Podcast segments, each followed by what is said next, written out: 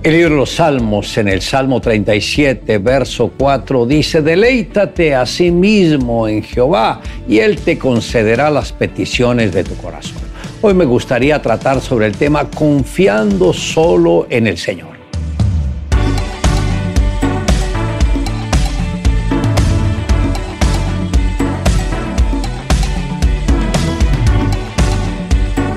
Debemos entender que toda buena dádiva debe estar basada en la confianza. Lo increíble es que para algunos les es difícil depositar toda su confianza en Dios.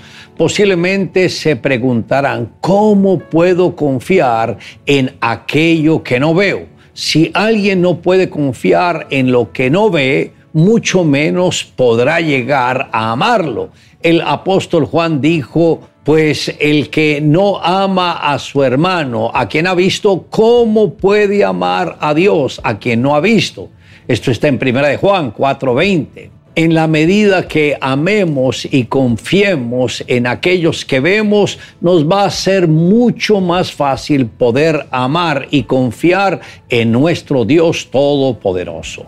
Deleitarnos en el Señor significa disfrutar cada instante que estemos con Él y esto enternecerá su corazón y extendiendo su misericordia a cada uno de nosotros y nos dará todo aquello que deseemos. Para que las oraciones reciban respuesta debemos cultivar una íntima relación con la presencia del Espíritu Santo, deleitándonos en Él. Y esto además debe ser parte de nuestro diario vivir.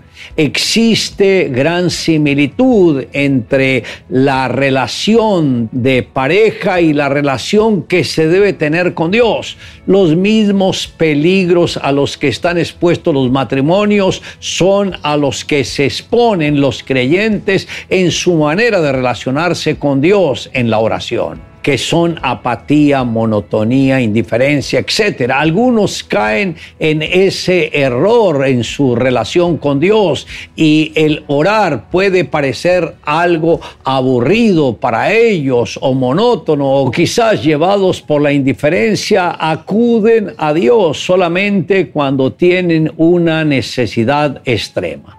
Ahora la intimidad con Dios debe ser algo que el creyente anhele con todo su ser.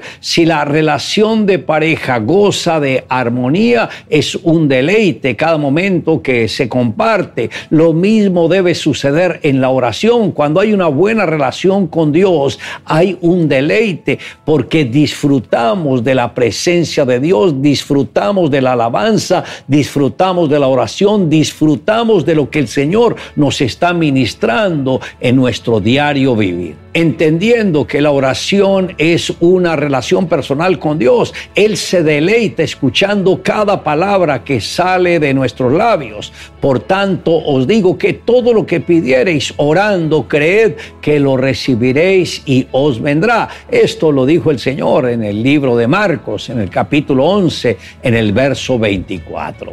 La misma escritura también dice, bienaventurado el hombre que teme a Jehová y en sus mandamientos se deleita en gran manera y añade su descendencia será poderosa en la tierra porque la generación de los rectos será bendita. Y ahí habla de la prosperidad, bienes y riquezas hay en su casa y su justicia permanece para siempre. Esto está en el Salmo 112, versos del 1 al 3. Y esto lo determina la manera como el creyente se relacione con el Señor y con su palabra.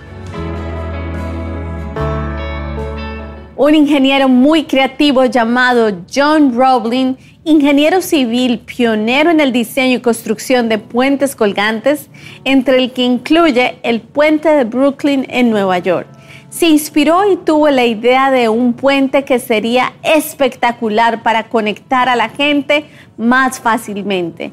Aunque parecía una idea descabellada, Roblin convenció a su hijo, que también era ingeniero, y juntos trabajaron en el concepto que venció todo obstáculo de la construcción.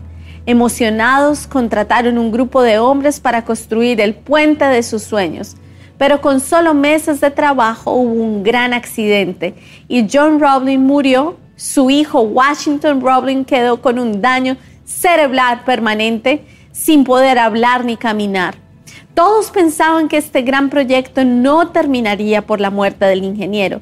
Washington Roblin, aunque no podía hablar ni moverse, aún tenía la mente muy ligera y aún tenía el deseo de terminar el puente de los sueños de su padre. Era una idea descabellada para muchos.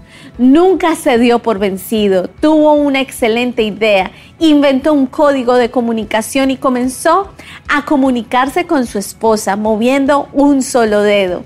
Así él le comunicaba a ella el plan, la dirección para los ingenieros y trabajadores. Por 13 años Washington Roblin se comunicó así hasta que el gran puente fue terminado, no importó su parálisis, su estado de salud. Luchó y vio su sueño hecho una realidad. ¿Cuál es tu sueño? ¿Será que hay parálisis y que ese sueño aún anhelas tener ha estado ahí quieto? Es tiempo de romper la parálisis, dejar los peros y volver a conquistar. Le invito a que me acompañe en la siguiente oración. Amado Dios, gracias porque en el momento más difícil de mi vida te revelaste a mí Gracias porque te pude conocer no como una idea, no como algo abstracto, sino como el verdadero Dios y la vida eterna. Gracias porque recibiste mi oración, porque perdonaste mis pecados, porque me restauraste y me diste vida en abundancia. Te amo Dios en Cristo Jesús. Amén. Declare juntamente conmigo, deleítate a sí mismo en el Señor y Él concederá las peticiones de tu corazón.